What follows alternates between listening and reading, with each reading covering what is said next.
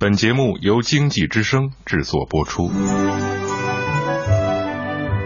世有伯乐，然后有千里马。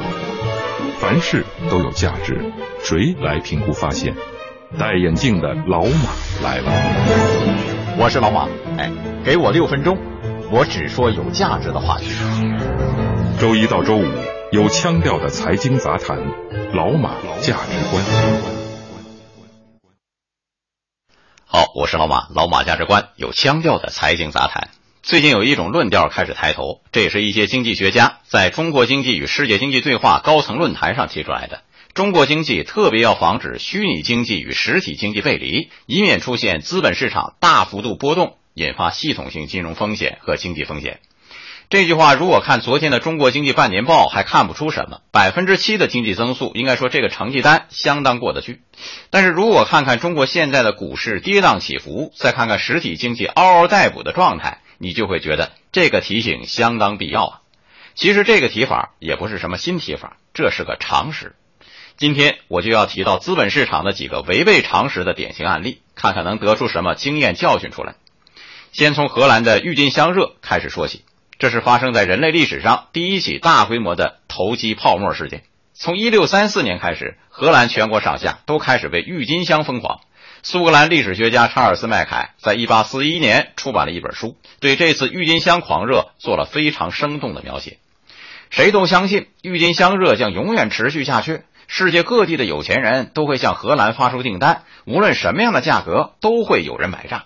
无论是贵族、市民、农民，还是工匠、船夫、随从、伙计，甚至是扫烟囱的工人和旧衣服店里的老妇，都加入了郁金香的投机。无论身在哪个阶层，人们都将财产变换成现金，投资于这种花卉。哎，这本书的名字就叫《非同寻常的大众幻想与群众性癫狂》。到一六三六年，郁金香的价格炒到了骇人听闻的水平。有一种郁金香叫“永远的奥古斯都”，能卖到五千五百荷兰盾。当时荷兰人的平均年收入有多少呢？只有一百五十荷兰盾。这个价格足以买下一幢豪宅呀！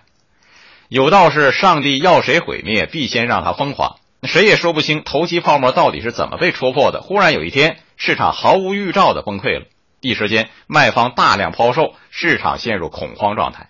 这时的郁金香成了烫手的山芋，谁也不要了，价格一泻千里，政府拦都拦不住。只一星期，郁金香的价格就跌掉了九成，很多郁金香甚至不如一只洋葱的售价。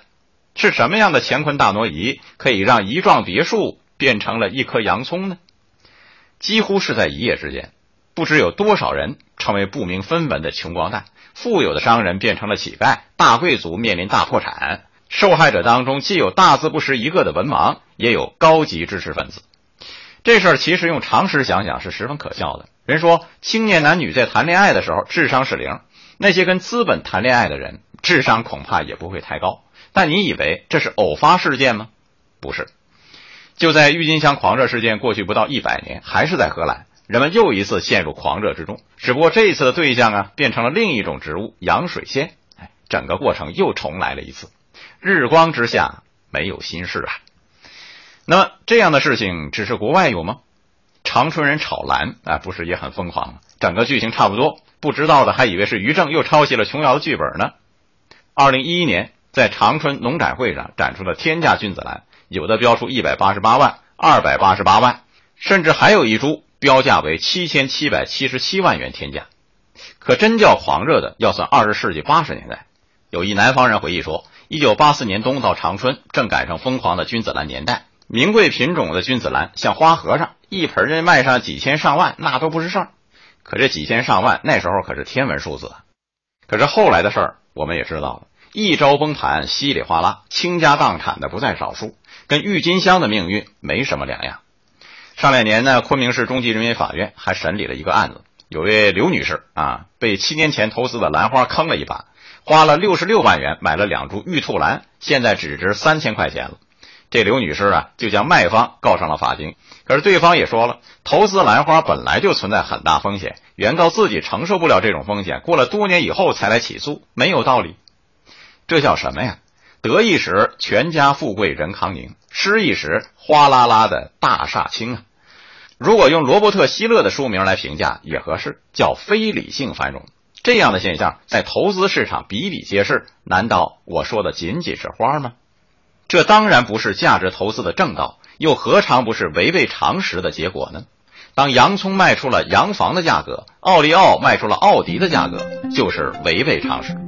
贪婪和恐惧相比，恐惧离常识反倒更近一些。当非理性繁荣退烧的当口，便是常识素面朝天的时候了。以上老马价值观，明天接着看。